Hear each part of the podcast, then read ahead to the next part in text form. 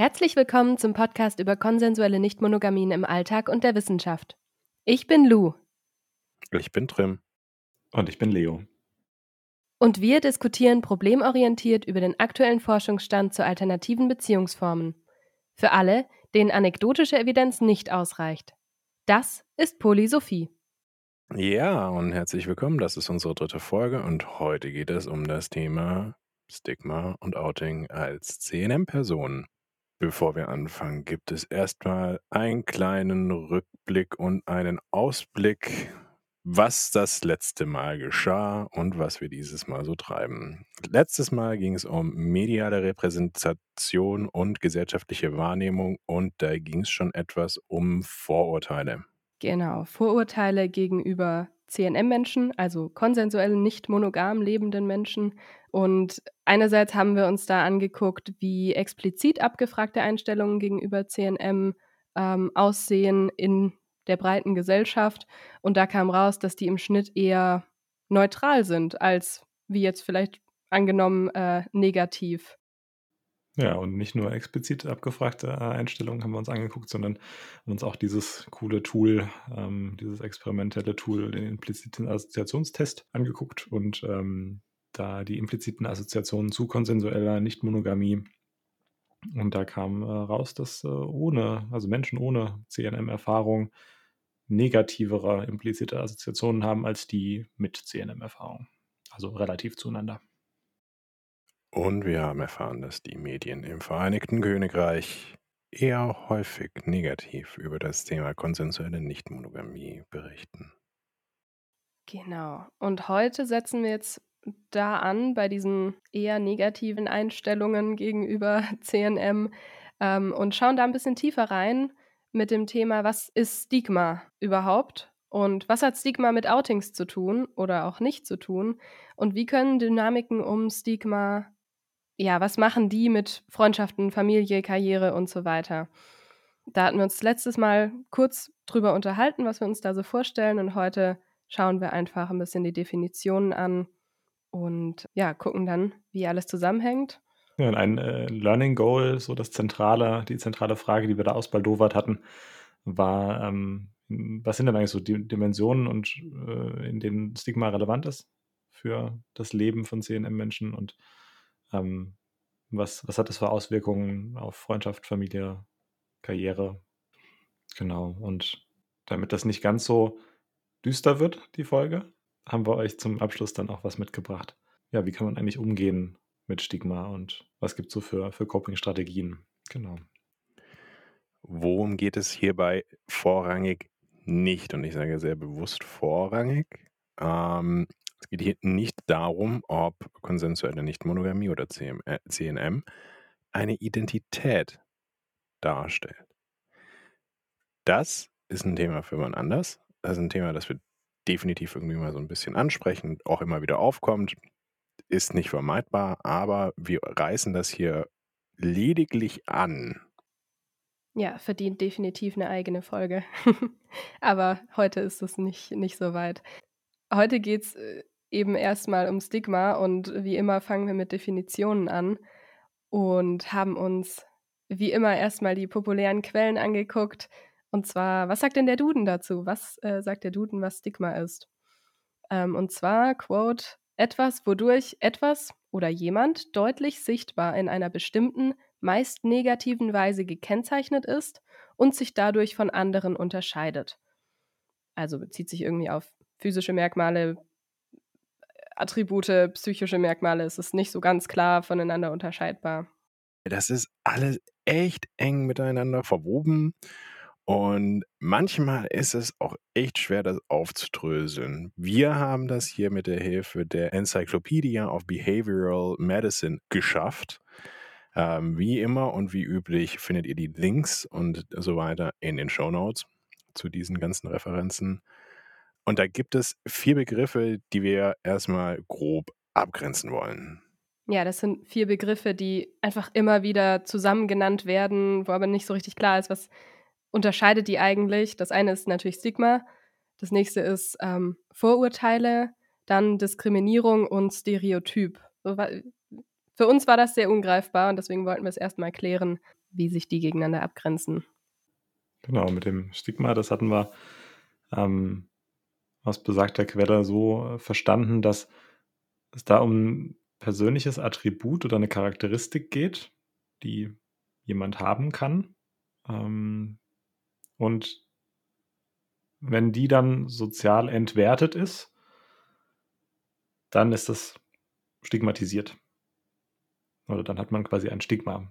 Ähm, und das ist schon ganz wichtig an der Stelle zu identifizieren, dass es da um einen sozialen Aspekt geht und dass es was Konstruiertes ist. Also dass es was ist, was quasi davon abhängt, wie ein Umfeld ein bestimmtes Attribut wahrnimmt. Das wird dann später auch nochmal ähm, relevant, wenn wir uns ja die verschiedenen Implikationen davon äh, und auch die Coping-Strategien angucken. Der Begriff Vorurteil bezieht sich dann eben nicht auf ein bestimmtes Attribut, sondern auf eine negative Attitüde beziehungsweise ein Glaube oder ein Glaubenssatz, ähm, den ein Mensch einem anderen Menschen gegenüber haben kann.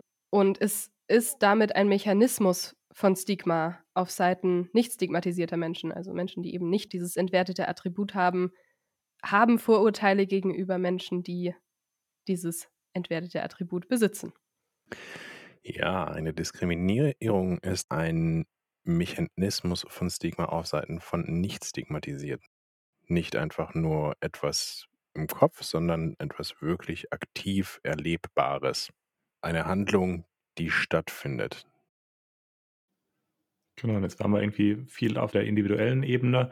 Und wenn wir uns diesen Mechanismus oder diese, diese Idee von Vorurteil nehmen und sagen, okay, wir haben irgendwie so eine Art Glaube über eine andere Person. Ähm, aber jetzt ist das nicht mehr nur eine Person, die da betroffen ist, äh, sondern es ist auf einmal irgendwie eine ganze Gruppe von Menschen, die ein bestimmtes Stigma hat. Ähm, dann sind wir beim Stereotyp. Also sobald wir einen Glaubenssatz über eine gesamte Gruppe stigmatisierter Menschen haben, ist das ein Stereotyp.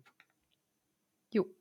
Und diese, wie diese vier Begriffe zusammenhängen, das haben wir rausgezogen aus dem äh, Stigma-Framework dass in besagter Quelle, also aus dieser Encyclopedia of Behavioral Medicine, da haben wir ein hübsches Schaubild gefunden, äh, das die Worte gut verknüpft und das Konzept sehr gut erklärt. Und das wollen wir jetzt einmal auch anhand ähm, des Urbeispiels von Stigma, ähm, eine HIV-Erkrankung, erklären, wie das funktioniert. also eine HIV-Infektion ist ein sozial entwertetes Merkmal und damit negativ bewertet. Jetzt können wir uns erstmal angucken, was heißt es, wenn man das Merkmal nicht hat. Also ich bin nicht stigmatisiert dann. Was, was habe ich dann überhaupt mit dem Stigma zu tun? Wenn man es sehr vereinfacht darstellt, greifen halt trotzdem gewisse Mechanismen, und zwar Vorurteile, Stereotype und Diskriminierung, bei Menschen, die auf der Seite der Nicht-Stigmatisierung stehen. Die haben dann den Stigmatisierten gegenüber quasi diese Vorurteile, Stereotype und Diskriminierung. Das bedeutet effektiv, dass HIV-negative Menschen Menschen, die HIV-positiv sind, diskriminieren. Also zum Beispiel durch Vorurteile wie HIV-positive Menschen sind drogenabhängig, schwul und unrein. Das sind alles Stigmata, die so existiert Vorurteile. haben und auch und Vorurteile, sorry. Das ist manchmal schwer, diese Begriffe auseinander zu halten. Ja, deswegen machen wir das. Mhm. Ähm, Eben das sind Vorurteile, die so existiert haben und auch immer noch existieren. Und das bedeutet, dass aufgrund dieser Vorurteile, was ja als eine individuelle Eigenschaft attributiert wird, also zugeschrieben wird, wenn sich das in Menge und in Masse etabliert, dann ist das ein Stereotyp, der dieser gesamten Gruppe entgegengeworfen wird. Alle Menschen, die HIV-positiv sind, sind XYZ. Das wiederum verschärft die Diskriminierung. Also zum Beispiel, das führt in diesem Fall dazu, dass es ein Social Distancing gibt, in diesem Sinne eine Absonderung der Minderheitengruppe gibt von der Mehrheitsgesellschaft. Also dass diese Gruppe sagt von sich aus oder die Mehrheitsgesellschaft sagt, von, schließt sie bewusst aus also geht in, von beiden oder in beide Richtungen und sagt, nee, mit denen haben wir nichts mehr zu tun. Genau, wenn wir das umdrehen, äh, und sagen, okay, wie ist das denn jetzt, wenn ich HIV-positiv bin? Ähm, dann bin ich stigmatisiert und es gibt andere Mechanismen, die eine Rolle spielen. Ähm, zum Beispiel, ja, könnte ich davon ausgehen, vielleicht auf Basis der Erfahrungen, die ich so gemacht habe, dass ich negative Interaktionen mit anderen Menschen habe und da irgendwie eine Abgrenzung daraus entsteht. Und vielleicht habe ich das so oft schon erlebt, dass ich das, oder ich bin so überzeugt davon, dass es diese negativen Dynamiken gibt, dass ich das schon, schon internalisiert habe, dass ich das schon so in mir manifestiert habe, dass ich die tatsächlichen Interaktionen gar nicht mehr brauche, um den negativen Effekt davon zu spüren. Und diese negativen Effekte, die dann, die dann entstehen, sind zum Beispiel schlechte psychische Gesundheit oder auch ja, schlechte physische Gesundheit. Verschiedene Aspekte, die da eine Rolle spielen. Das wiederum sorgt dann aber ja auch dafür, wenn ich eine schlechte physische oder psychische Gesundheit habe, dass ich im Umkehrschluss wiederum dafür stigmatisiert werde. Also dass die Stigmatisierung, die Diskriminierung, die ich durch Stigmatisierung erfahre, dafür sorgt, dass es mir schlechter geht, was dann wiederum dafür sorgt, dass ich weiter diskriminiert werde oder für andere Dinge vielleicht sogar diskriminiert werde und mich, dass mir dann weiterhin schlechter geht. Und das ähm, quasi entwickelt so, so einen Spiraleffekt. Denn das kann man sich ganz schön angucken an, auf diesem Schaubild, das wir euch mit verlinken werden, äh, wie das tatsächlich zusammenhängt. Ähm, ich hoffe, wir haben das jetzt einigermaßen erklären können hier, aber es ist natürlich immer was anderes, das Bild tatsächlich zu sehen. Ja, das, wo wir uns so ein bisschen entlang gehangelt haben von den, den ganz äh, öffentlichkeitswirksamen Duden-Definitionen über die Enzyklopädie hier. Ähm, Nochmal so der, der Link oder der Verweis zu, ähm, zu den wissenschaftlichen, zur wissenschaftlichen Betrachtung von, von den Begriffen. Äh, wo hat das angefangen? Was sind so die ursprünglichen äh, Kontaktpunkte da? Und da haben wir zum einen äh, von äh, Goffman 1963 ähm, einen Verweis, wo Stigma beschrieben wird äh, als etwas, das von negativ angesehenen persönlichen Attributen ausgeht, die die Identität sozusagen verderben. Und äh, die zweite äh, quasi originale Definition, äh, die wir noch mitgebracht haben, ist zu Vorurteilen von Alport 1954. Ähm, der definiert Vorurteil ähm, als ursprünglich mit Schwerpunkt auf ethnische Vorurteile, also als Abneigung basierend auf einer fehlerhaften und unflexiblen Verallgemeinerung. Sie kann gefühlt oder ausgedrückt werden, es kann sich gegen eine Gruppe als Ganzes richten oder gegen ein Individuum, weil es ein Mitglied dieser Gruppe ist. Ja, und das zeigt schon die, die heutzutage die ähm, Definition von ähm, Stigma greift da gut rein, aber ist durchaus erweitert worden, ähm, was beide ursprünglichen Definitionen, also von Stigma und von Vorurteil angeht. Und nachdem wir jetzt erfolgreich uns äh, mal hergeleitet haben, was ist denn ein Stigma, ähm, kommen wir nun zu, dem, zu der Frage, was ist denn Outing eigentlich? Also es, die Frage ist ja letztendlich, wie, wie werde ich sichtbar ähm, mit einem Attribut, das sozial entwertet ist, also mit, einer, mit einem stigmatisierten Attribut. Ähm, da gibt es ein paar Möglichkeiten. Manche Dinge sind einfach sehr offensichtlich, wie zum Beispiel die Hautfarbe, die kann man nicht verstecken. Ähm, bei anderen Dingen erfahren andere davon, weil man sie eben sichtbar macht oder sie durch dritte Personen sichtbar gemacht werden. Diese Sichtbarmachung ist ja irgendwie zentral dafür, dass wir uns über ja, das ganze Thema, die ganzen Begriffe Vorurteil, Diskriminierung, Stereotype darüber Gedanken machen können. Weil ja, wir haben ne, diesen, diesen Aspekt mit dem Stigma für sich selbst und dem, ich antizipiere schon irgendwie negative Interaktionen, äh, das haben wir schon genannt. Das ist natürlich relevant und das ist natürlich auch relevant, wenn man jetzt nicht, also wenn das Attribut nicht sichtbar ist. Aber für den ganzen Rest ist es ja irgendwie super kritisch, dass, ja, dass Leute davon wissen. Und da sind wir jetzt beim Thema Outing. Genau, und wir haben ja auch schon das letzte Mal einfach gesehen, dass äh, CNM stigmatisiert wird, dass Menschen eine negative Einstellung und Vorurteile haben können. Ein wichtiger Punkt, den wir noch einwerfen müssen. Stimmt. Wir haben bei der Vordiskussion sehr viel darüber geredet, was eigentlich Outing ist und ob das einen Effekt hat und was ne, eigentlich nur, nur das Wort Outing benutzt. Es gibt aber zwei Worte, zwar Coming Out und Outing, die verschiedene Dinge beschreiben. Und vielleicht verschwimmt es auch ein bisschen, weil es im Deutschen nicht so viel differenziert verwendet wird. Im Englischen eher mehr, aber ja, wir fanden es zumindest spannend, ne? Also das, das mal zu unterscheiden, auch bewusster zu unterscheiden und wollten das deswegen auch hier ähm, ja nochmal anbringen, weil das Coming Out das Selbstouting ist. Also zum Beispiel die eigene Identität öffentlich machen, das eine, das eigene stigmatisierte Merkmal sichtbar machen. Wohingegen das Outing, das wir so großzügig verwendet haben ähm, in, der letzten, in der letzten Folge, eher auch ein Fremdouting ist. Also ein entweder ich oute andere, indem ich andere bloßstelle oder die Merkmale anderer sichtbar mache. Oder andersrum, indem es eben mir passiert, dass jemand anderes mich outet. Ähm, genau, das ist eine Unterscheidung, die ja, fanden wir irgendwie ganz spannend äh, und wertvoll zu teilen. Und deswegen ist es eine relativ große Unterscheidung und ein relativ großer Unterschied, ob ich out, sichtbar bin oder eben noch im Closet, also im Schrank bin und damit unsichtbar.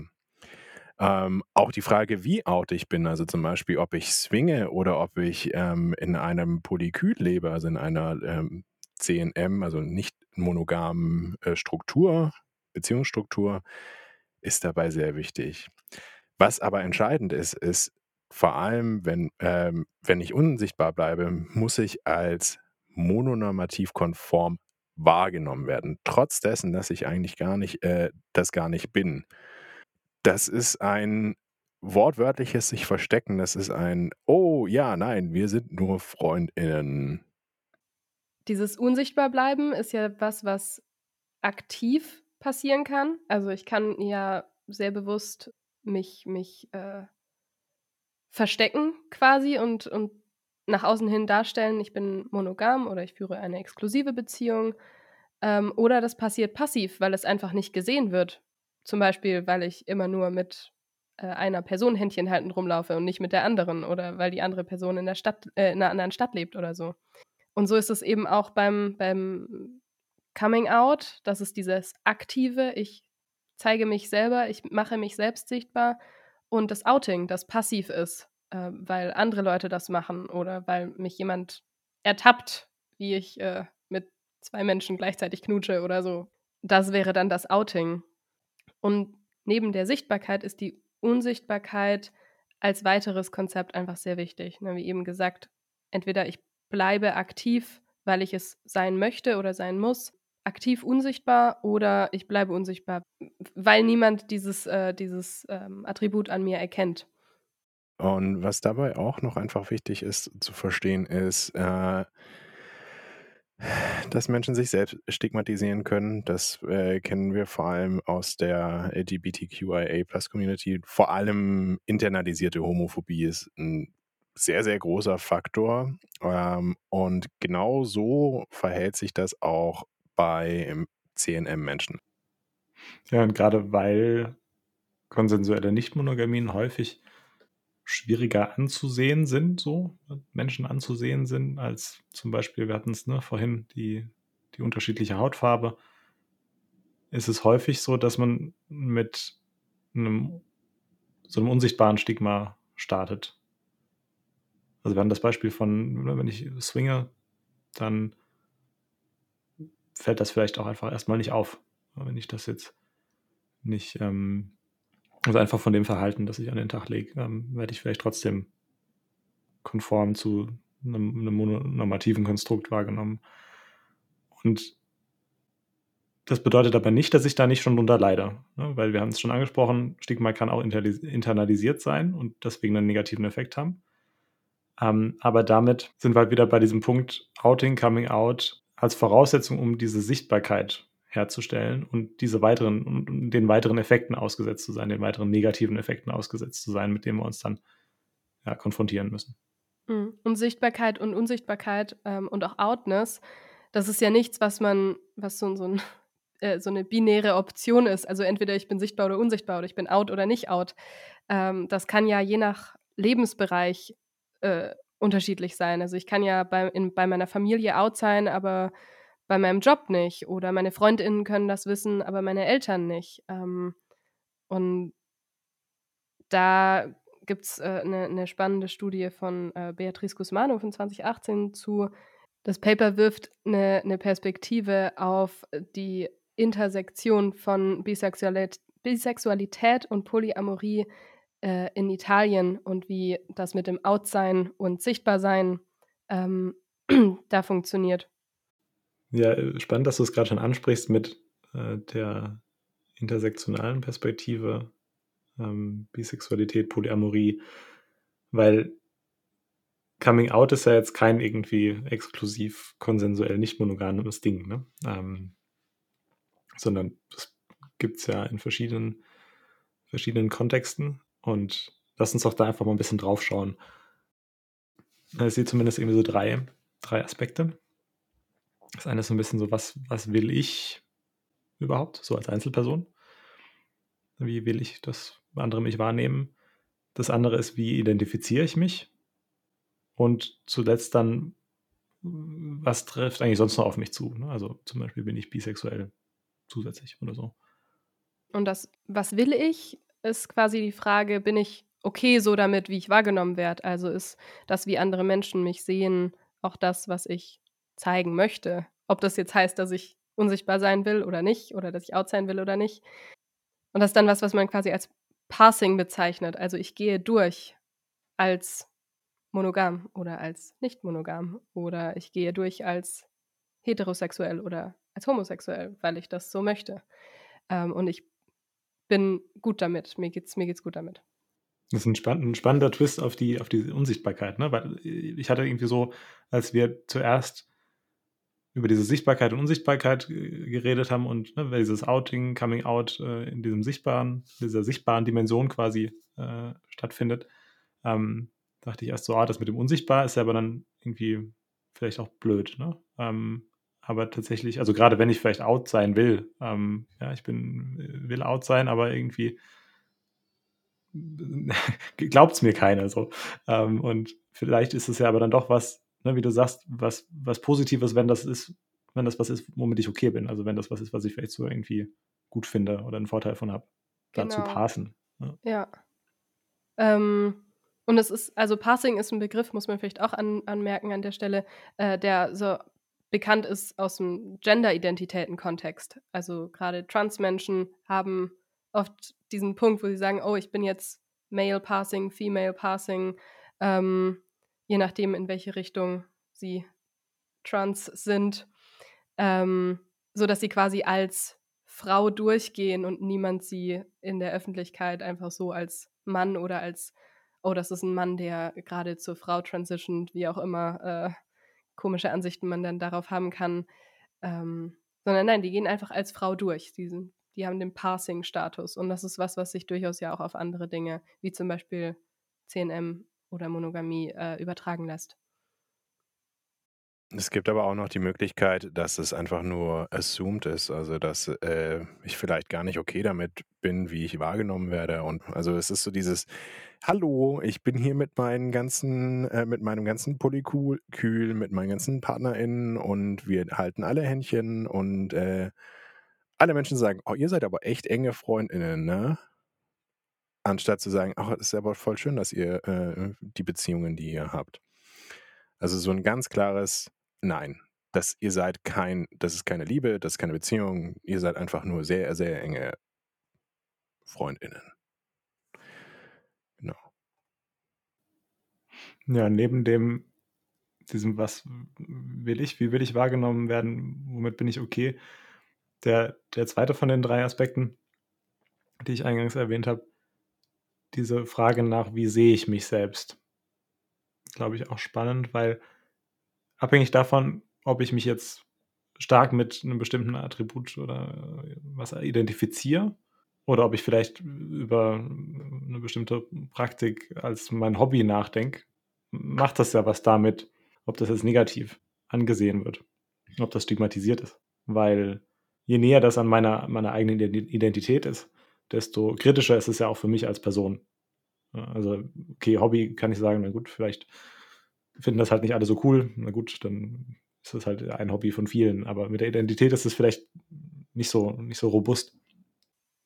Meinst du, dass man dann auch mehr darunter leidet, quasi, wenn, wenn man nicht Monogamie als Identität ansieht, und das stigmatisiert ist, dass man dann mehr unter dieser Stigmatisierung leidet, als wenn es einfach nur als Hobby, quasi die Selbstdefinition als Hobby ist.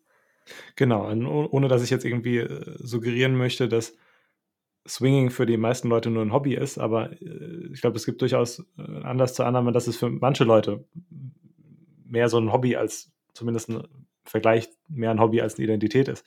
Ähm, wohingegen, ich sag mal, in, in der Polyamorie ähm, das eher vorkommt, dass, dass Menschen das als Teil ihrer Person, als Teil ihrer Identität ansehen. Und da sind wir sehr, sehr schnell, glaube ich, auch wieder bei diesem, ist es nur Sex oder ist es auch Liebe? Aber ähm, ich, ich kenne schon auch Leute, die sagen, Polyamorie ist ein Lifestyle für mich. So, es hm. ist, das das mache ich jetzt, weil es gerade funktioniert und sich gut anfühlt. Ähm, und das wäre vielleicht ähnlich wie dieses Swinging ist nur ein Hobby, ähm, während es ja. genug Leute gibt, die sagen, Swinging ist voll meine Identität, ohne das ja. könnte ich, würde ich gar nicht leben wollen. So, das, das gehört zu mir, äh, wie mein rechter Arm und mein linker Arm. Ähm, und ihr seht auch relativ gut, ich hatte ja äh, initial den Disclaimer gemacht, wir befassen uns heute nicht mit Identität. ähm, aber es ist ein sehr, sehr schweres Thema, weil die Frage ist, ist denn, wie wichtig ist Outness, also geoutet zu sein, beziehungsweise sein Coming Out gehabt zu haben?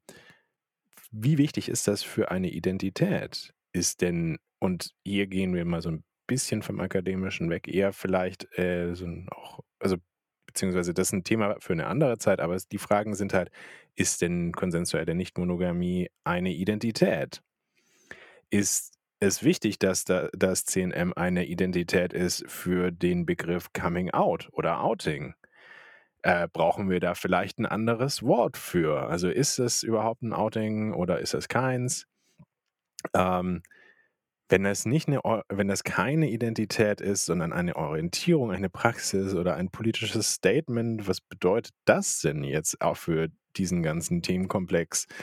Und wie relevant ist das alles dann überhaupt? Also, ihr seht, da ist ein relativ großes, komplexes Thema und wenn ihr uns lange genug anhört, dann kommen wir da sicher auch noch dazu. Ja, also ist auf jeden Fall ein Riesenthema in der Community, aber ja, heute nicht. Der dritte Punkt, den Leo vorhin kurz angesprochen hatte, war, was trifft denn sonst noch so auf mich zu?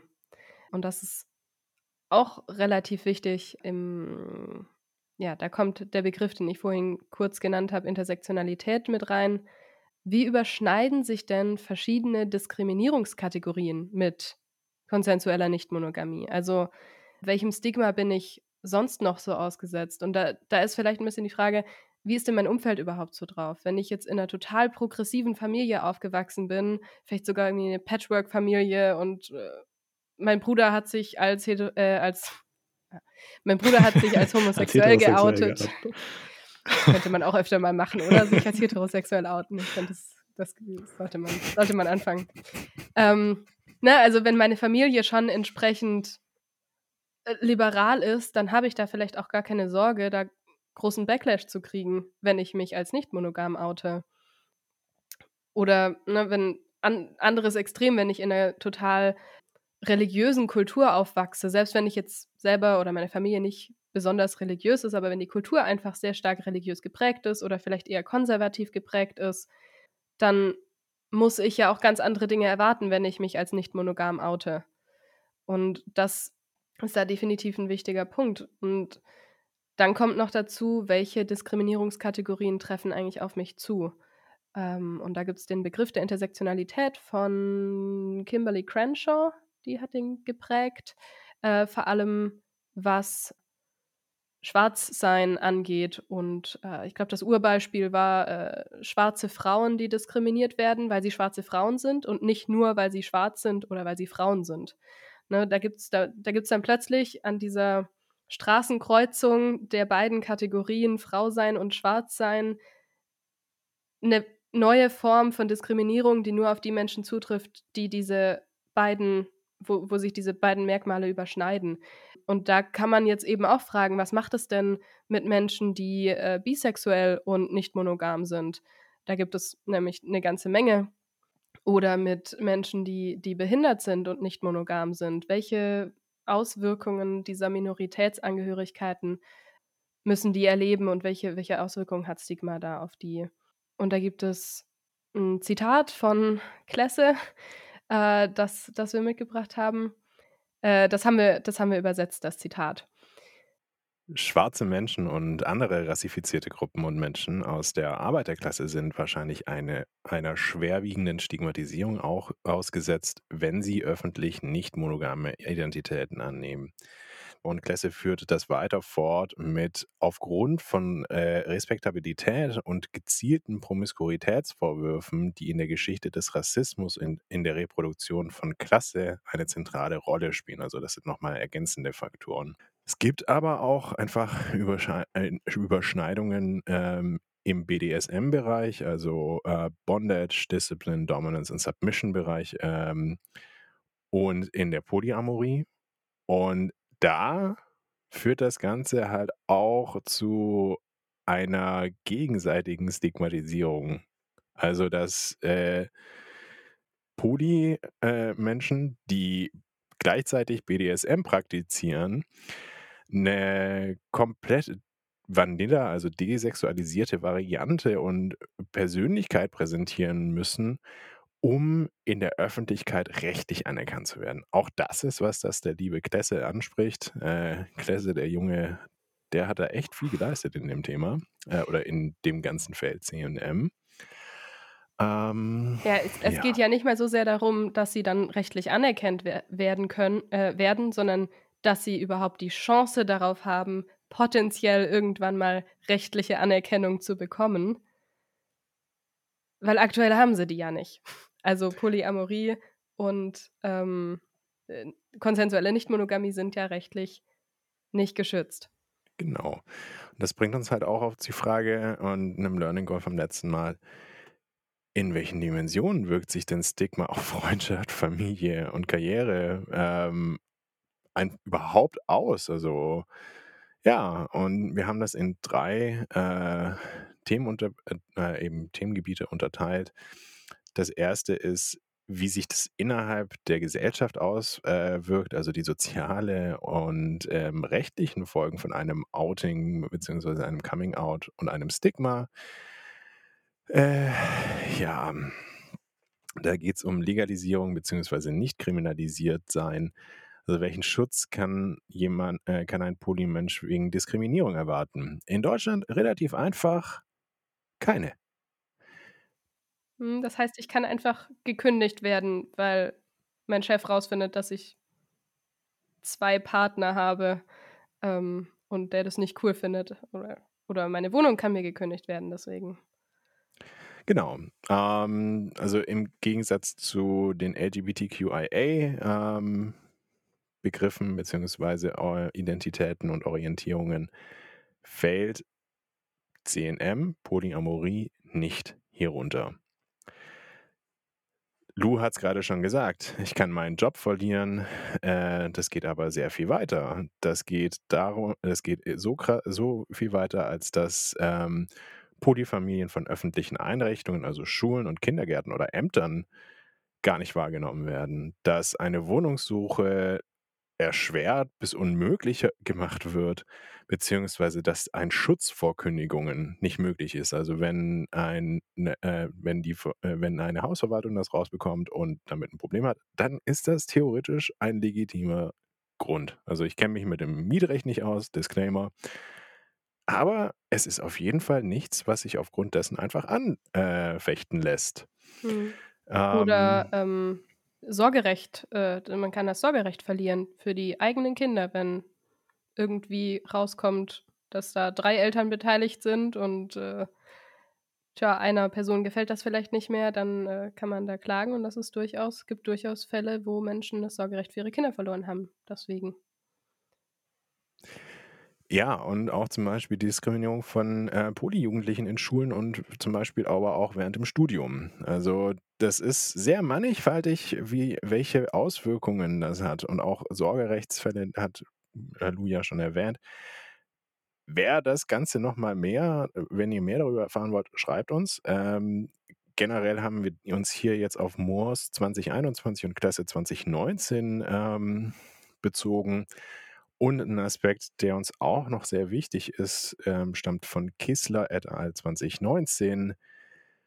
Also sofern man in Deutschland überhaupt einen Therapieplatz bekommt, kann es vor allem in der Familientherapie dazu führen, dass Nichtmonogamie ein Symptom einer dysfunktionalen Familie bzw. Beziehung darstellt. Also, dass das in der Therapie so behan behandelt wird als eine dysfunktionale äh, Beziehung, weil es einfach sehr wenige TherapeutInnen gibt, die ja sensibel sind für nicht monogame Beziehungsformen.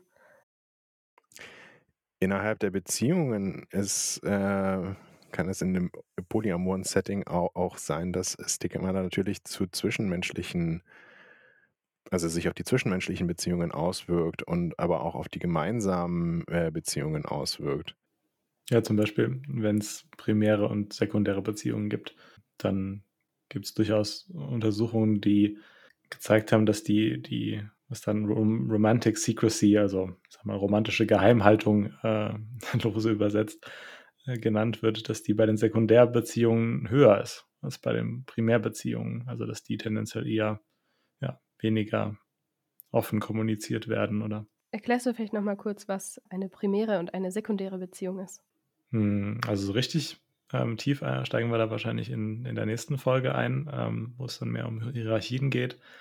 Aber die, die grundsätzliche Idee, denke ich, ist, dass ich einen Hauptpartner oder eine Hauptpartnerin habe, meine primäre Beziehung, also entsteht häufig, weil das vielleicht die Beziehung ist, die schon länger andauert.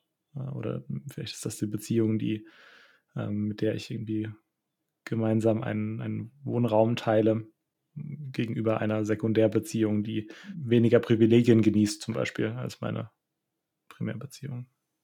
Also die dann irgendwie weniger meiner Zeit abbekommt oder mit der ich nicht zusammenlebe oder bei der ich nicht übernachte oder so. Ja. Genau, ja. Aber das ist sehr, sehr facettenreich und wie gesagt, nächste Folge geht es in dem, in dem Bereich rund.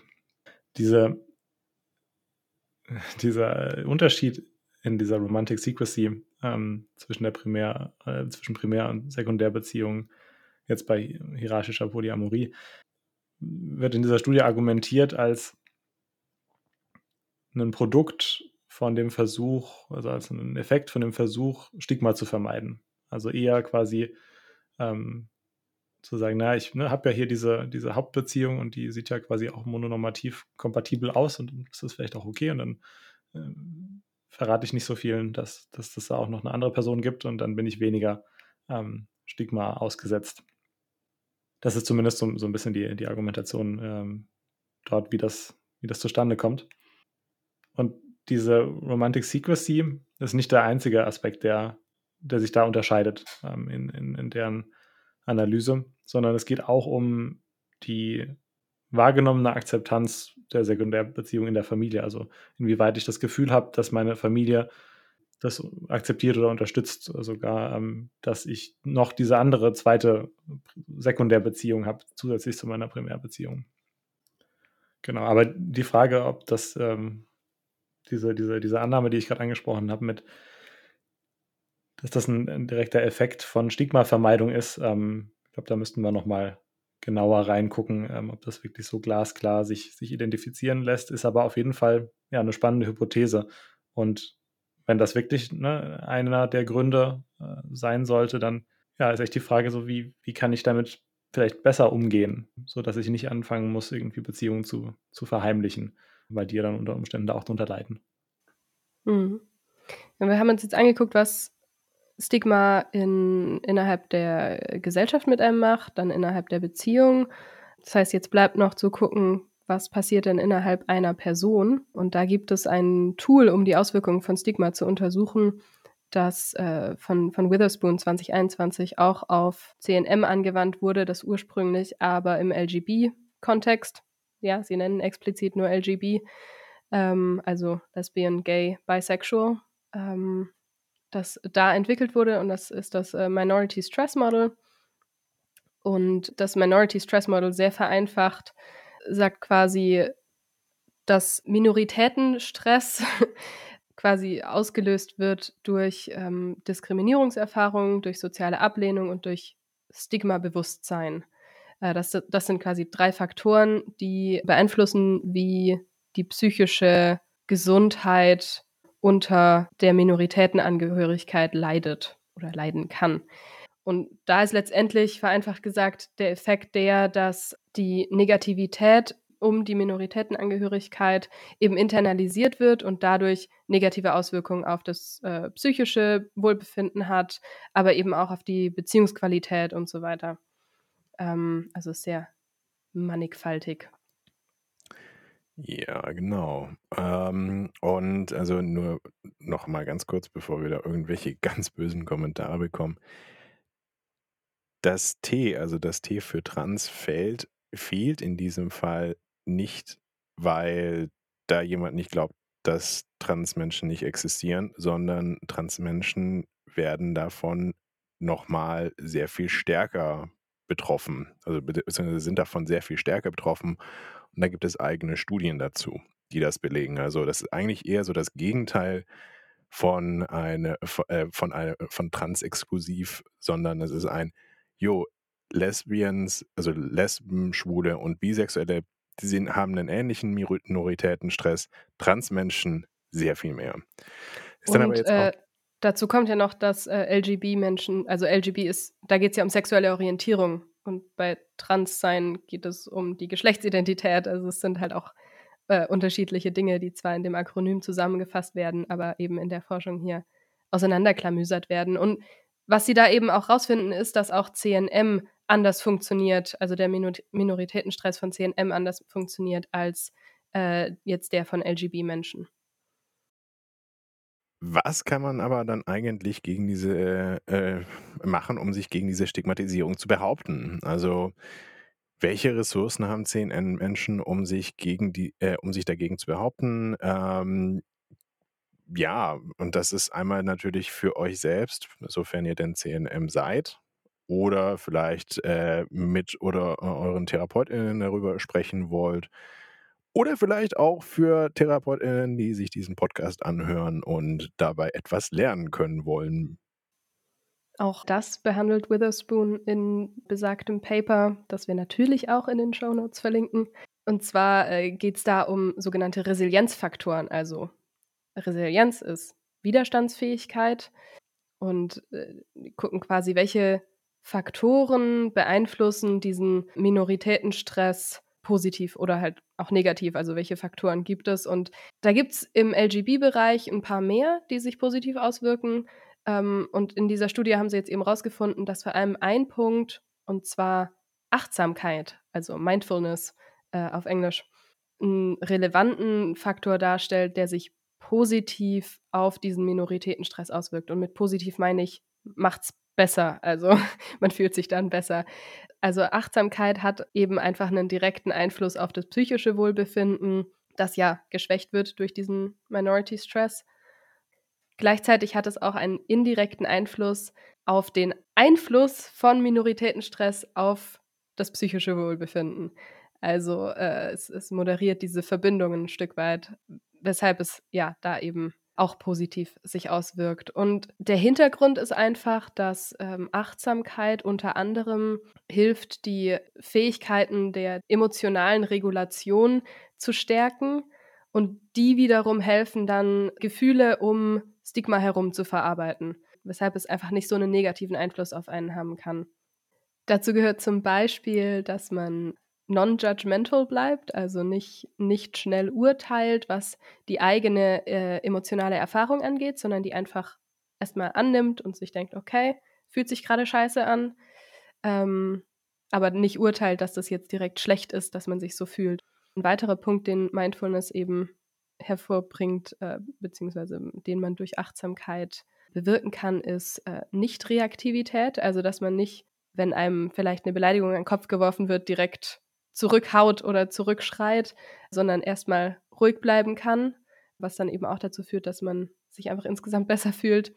Und der dritte Punkt wäre, äh, dass man mit Bewusstsein und Intention handelt, also dass man eben nicht, ja, nicht reaktiv handelt, sondern ähm, da einfach bewusst mit ist, wie man mit anderen umgeht, welche Taten man weshalb macht. Diesen Aspekt der Selbstbewusstheit, der Achtsamkeit, des bewussten Blicks auf ja, das eigene Erleben, das ist auch was, ähm, was in einem anderen, in einem anderen Paper eine Rolle spielt, ähm, wo es um Positive Stigma geht. Das ist ein, ein Paper von Margaret Shee, in der Hoffnung, dass ich das richtig ausgesprochen habe, 2004. Äh, da wird die, die Beobachtung aufgeworfen, dass Stigma sehr weit verbreitet ist und dass für viele Menschen ihr Stigma auch sehr sichtbar ist und dass trotzdem nicht alle diese Menschen völlig dysfunktional in der Ecke sitzen,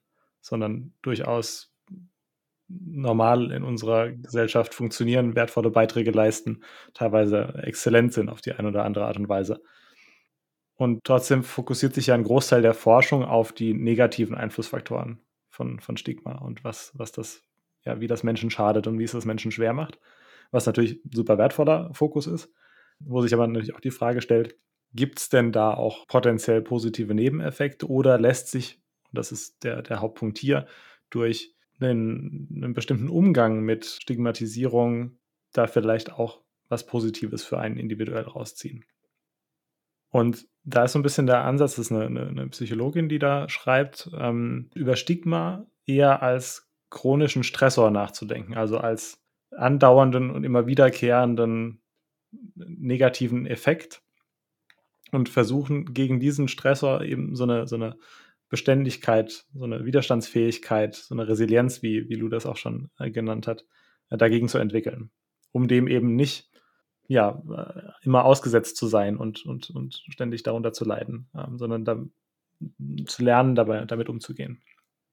Und die, die Annahme da ist eben, dass man nicht einfach nur bedingungslos von Internalisierung dann irgendwann betroffen ist, weil man einfach so viele negative Erfahrungen gemacht hat und das dann nur so in sich, in sich manifestiert, sondern dass es da eine Alternative gibt. Und das, ja, finde ich irgendwie auch eine ganz, schön, ganz schöne Perspektive, ähm, weil es ein bisschen ja, mehr, mehr bekräftigt in dem, was, was man vielleicht auch selbst tun kann und dass es einem gut geht und dass man eine gute Erfahrung macht. Genau. Und in dieser, in dieser Publikation identifiziert sie drei psychologische Prozesse, ähm, nennt sie das, ähm, aus der, der Literatur, ähm, die helfen können, dabei Vorurteile, Diskriminierung basierend auf Stigma ähm, ja, besser zu verarbeiten. Und das erste davon ist Kompensation. Also Kompensation so im Sinne von ich weiß, dass mir ein gewisses Vorurteil entgegengestellt wird und ich versuche das zu kompensieren, indem ich genau das Gegenteil tue.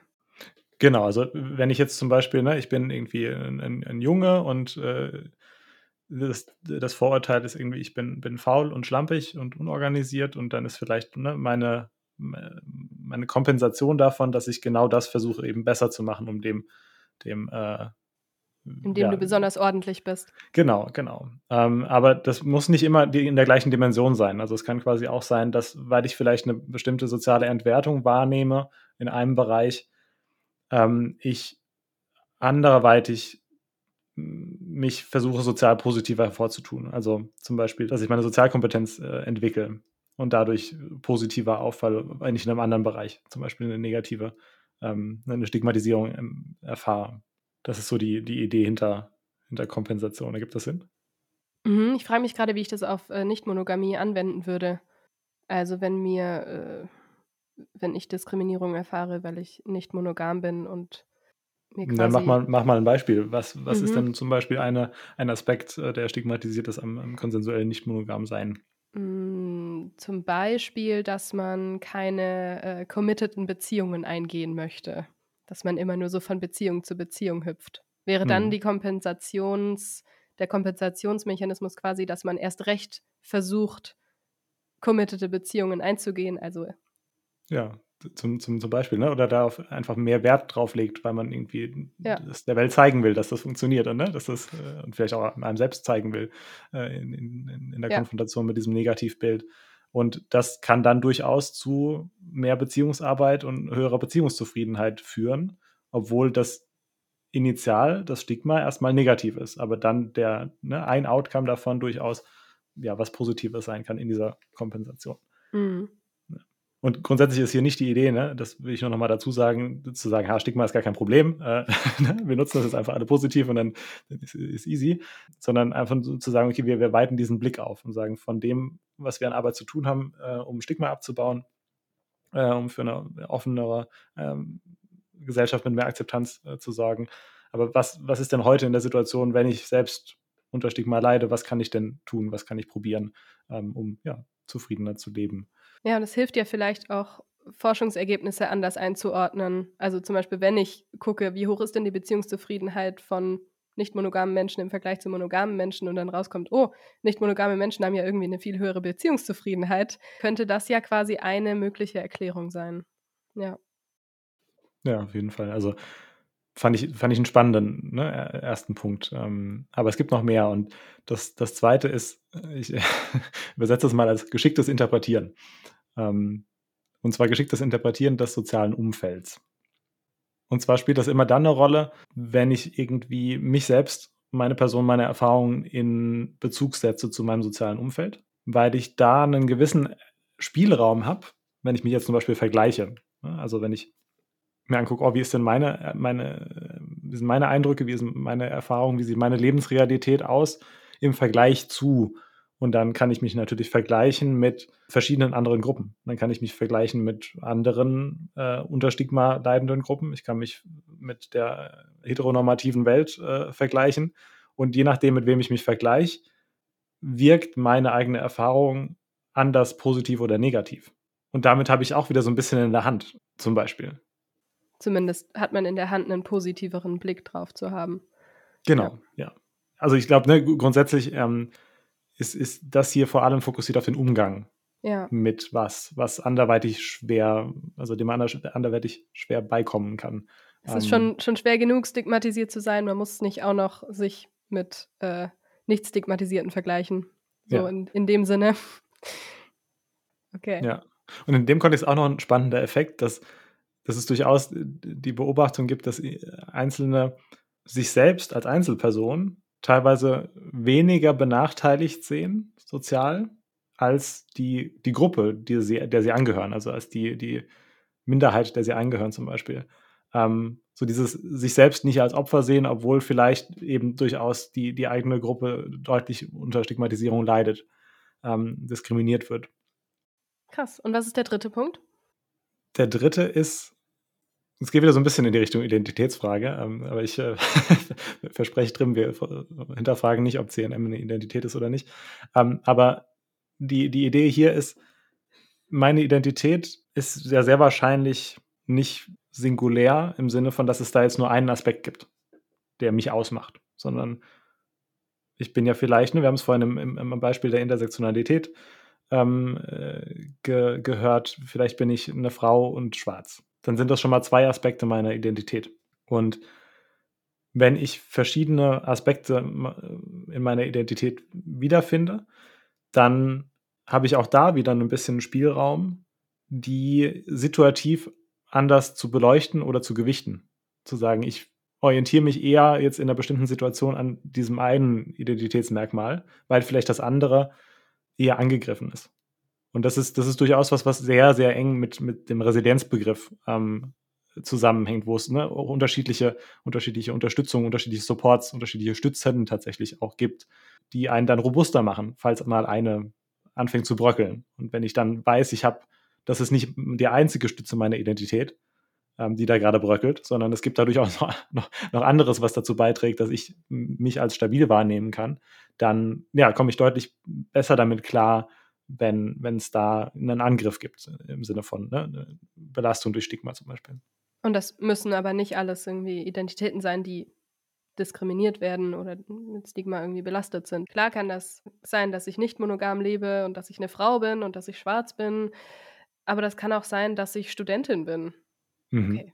Studentinnen haben auch oder Studierende haben auch mit irgendwelchen Stereotypen zu kämpfen, aber es ist definitiv jetzt keine Minorität oder, oder krass diskriminierte Gruppe von Menschen. Ja. ähm, oder dass ich Tänzerin bin. Also alles, was mich so ausmacht letztendlich, da kann ich mich ein Stück weit dran festhalten. Auch, auch eine Religionszugehörigkeit zum Beispiel. Ne? Mhm. Das kann auch was sein, was, was da ein identitätsstiftend ist, ähm, einem Rückhalt äh, bietet und ja, dadurch auch helfen kann, wenn, wenn andere Sachen äh, belastet sind, äh, andere Identitätsaspekte belastet sind, da ja, stabiler zu sein. Also hilft es quasi, ne, ein sehr komplexes Individuum zu sein. Merke ich mir. Genau, ja. Und ich glaube, abschließend, also das ein, ich finde das Paper super cool, ähm, kann ich euch empfehlen. Äh, abschließend, glaube ich, aber sollten wir jetzt da noch, ja, weiß ich nicht, vielleicht einen Satz, einen Satz noch zu, zu sagen oder zwei. Und zwar ist, glaube ich, die, dieses grundsätzliche Narrativ äh, in diesem Paper und auch in dem, was wie, wie argumentiert wird da ähm, für einen besseren Umgang mit äh, Stigma oder einen positiven Umgang mit Stigma, ist zu wechseln von einer Betrachtung, es ist was, was mich Energie kostet, wenn ich ne, mit Stigma umgehen muss. So dieser, dieser Fokus aufs Negative und stattdessen dann Fokus aufs, aufs Positive, eher ein Empowerment, ein, ein, ein bestärkendes Mindset, ein Modell anzunehmen, und wer da noch ja, neugierig ist, ähm, was es da für Möglichkeiten gibt und ähm, über all das auch hinaus, was wir jetzt gerade irgendwie hier äh, nur angerissen haben, schaut, äh, schaut gerne mal selbst in das Paper. Ähm, ja, fand ich sehr spannend und inspirierend. Und diese Idee ist auch gar nicht jetzt mega neu, weil selbst in dieser Originalpublikation, ne, wir hatten es vorhin angesprochen, äh, Goffman, die Original-Stigma-Definition, so die wissenschaftliche, ähm, die immer zitiert wird, selbst da steht schon, Zitat, he, the stigmatized individual, may also see the trials he has suffered as a blessing in disguise, especially because of what it is felt that suffering can teach one about life and people. Also schon auch so die, die, die, die Idee, dass da durchaus Negatives zentral ist, aber man dem vielleicht auch mit einer gewissen Kreativität hier und da was Positives abgewinnen kann, um das, ja, um den, den negativen Eindruck, den es auf einen hat, abzuschwächen. Das war jetzt ganz schön viel über diese persönliche Ebene und sind schon sehr weit in der Zeit. Ähm, aber abgesehen von der individuellen Ebene gibt es natürlich auch gesellschaftlich irgendwie Mechanismen, die helfen, Stigma abzubauen. Und wir hatten das in der letzten Folge ja auch schon kurz angesprochen, die sogenannte Contact Hypothesis, die ich nur noch mal ganz kurz nennen wollte, ähm, die so funktioniert, dass sobald Menschen Kontakt haben mit der stigmatisierten Gruppe, erfahren sie mehr über diese Gruppe und ver verringern quasi ihre Vorurteile gegenüber der Gruppe. Das ist also auch was, weshalb wir diesen Podcast machen, weshalb wir mehr oder weniger äh, offen nicht monogam leben, um eben diese diesen, diese Kontaktmöglichkeit zu schaffen. Und damit kommen wir langsam zu einer leichten Trennung. Allerdings greifen wir jetzt ein Thema auf, das vorher bereits kam. Ja, das haben wir ja vorhin schon kurz gesagt, oder Leo hat es gesagt, dass es sehr viele komplexe, verschiedene Möglichkeiten gibt, äh, Nicht-Monogamie zu gestalten. Und in der nächsten Folge wollen wir das ja mehr aufgreifen, Deswegen wäre jetzt so die Frage, was interessiert euch an dem Thema? Was interessiert uns an dem Thema äh, Hierarchien in konsensuell nicht monogamen Beziehungen? Gerade weil das ein Thema ist, ne? Gerade weil das ein Thema für Menschen ist, die mit den Konzepten, sag mal, frisch am Probieren und Lernen und rausfinden sind, aber auch ein relevantes Thema ist für Menschen, die schon lange in solchen Konstrukten leben. Ähm, und ich glaube, die Frage, die, die sich da für mich zentral stellt, ist, wenn einem so Hierarchien jetzt nicht geheuer sind und man das lieber ohne will, wie denn? Also geht das? Also überhaupt geht das erstmal? Und wenn ja, wie? Also gibt es, gibt es nicht hierarchische Beziehungen? Kommt man da wirklich irgendwie raus aus so einer Dynamik? Ich schon den Eindruck habe, dass das irgendwie was, was ist, wo, weiß nicht, wo man vielleicht gar nicht so, ja, Bauchgefühl ist, man kann das vielleicht gar nicht so, so rational entscheiden und dann ist das weg, sondern es ist vielleicht irgendwie gar nicht so einfach loszuwerden. Du meinst, dass so Hierarchien auch durchaus gesellschaftlich irgendwie vorgeprägt sein können und man die sehr bewusst abbauen müsste? Ja, total. Gerade in so einem, so einem stark normativ, mononormativ geprägten Umfeld, ähm, so wie wir ja doch irgendwie die meisten von uns hier sozialisiert sind, stelle ich mir super schwer vor in der Praxis und natürlich ne, sp spielt auch eine gewisse eigene Erfahrung rein, ähm, die mich da neugierig macht. Dass es ja, dass ich es auch selbst einfach nicht immer leicht finde und fand, mich dem zu entziehen, wenn mir das selbst wenn mir das das 'n Bedürfnis ist, ne, und anderen auch, die beteiligt sind, ein Bedürfnis ist. Ja, gerade so positive und negative Auswirkungen, wie du es halt, äh, grade angesprochen hast, auf die Person, auf die Beziehungszufriedenheit und auch auf die Gesellschaft, ähm, die Familie um uns herum sind dabei ein sehr, sehr großes Thema, wo wir uns auch, äh, ein wenig mehr drum kümmern, beziehungsweise ein bisschen mehr den Augenmerk drauf legen das nächste Mal. Mhm, Ja, wenn du okay. das sagst. Natürlich. Dann machen wir das, ja. Schauen wir mal, ob wir das da was zu finden.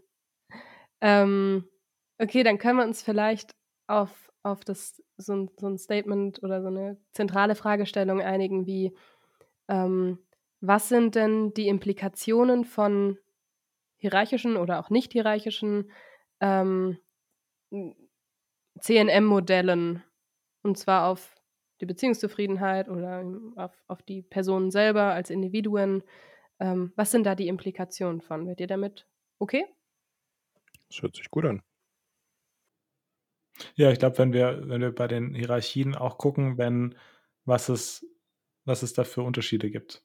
Ob Hierarchie gleich Hierarchie ist. Ähm, also jetzt nicht nur die Frage, ob ne, kann ich eine Nicht-Hierarchie oder eine Hierarchie haben, sondern auch, ähm, Mhm. wenn wir jetzt Hierarchie sagen, ne, was sind die Implikationen von Hierar Hierarchien, dann auch unterschiedliche Arten von Hierarchien angucken, die denn Okay. gibt.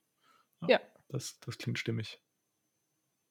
Also, welche Formen von hierarchischen welche Formen von Hierarchien gibt es und welche Implikationen haben diese? Mhm. Mhm, okay, cool. Und was lesen wir dazu? Dazu lesen wir, ähm, mindestens 2 Paper. Das eine ist von Balzarini, ähm, 2017. Es gibt aber auch noch ein spannendes von 2019, vielleicht packen wir das noch mit in die Shownotes. Und, äh, dann gibt's noch eins von Flickr 2021, äh, das wir auch mit mit reinnehmen. Genau. Damit kommen wir dann auch ans Ende der Folge schon, aber die Diskussion geht natürlich wie immer in der nächsten Folge weiter. Und für die mitlesenden Wesen unter euch gibt es alle Paper, alle Referenzen in den Shownotes. Für Fragen und Feedback könnt ihr uns natürlich jederzeit schreiben unter hallo@polysophie.info oder auch auf Twitter @polysophiecast. Und damit bis zum nächsten Mal. Tschüss. Tschüss.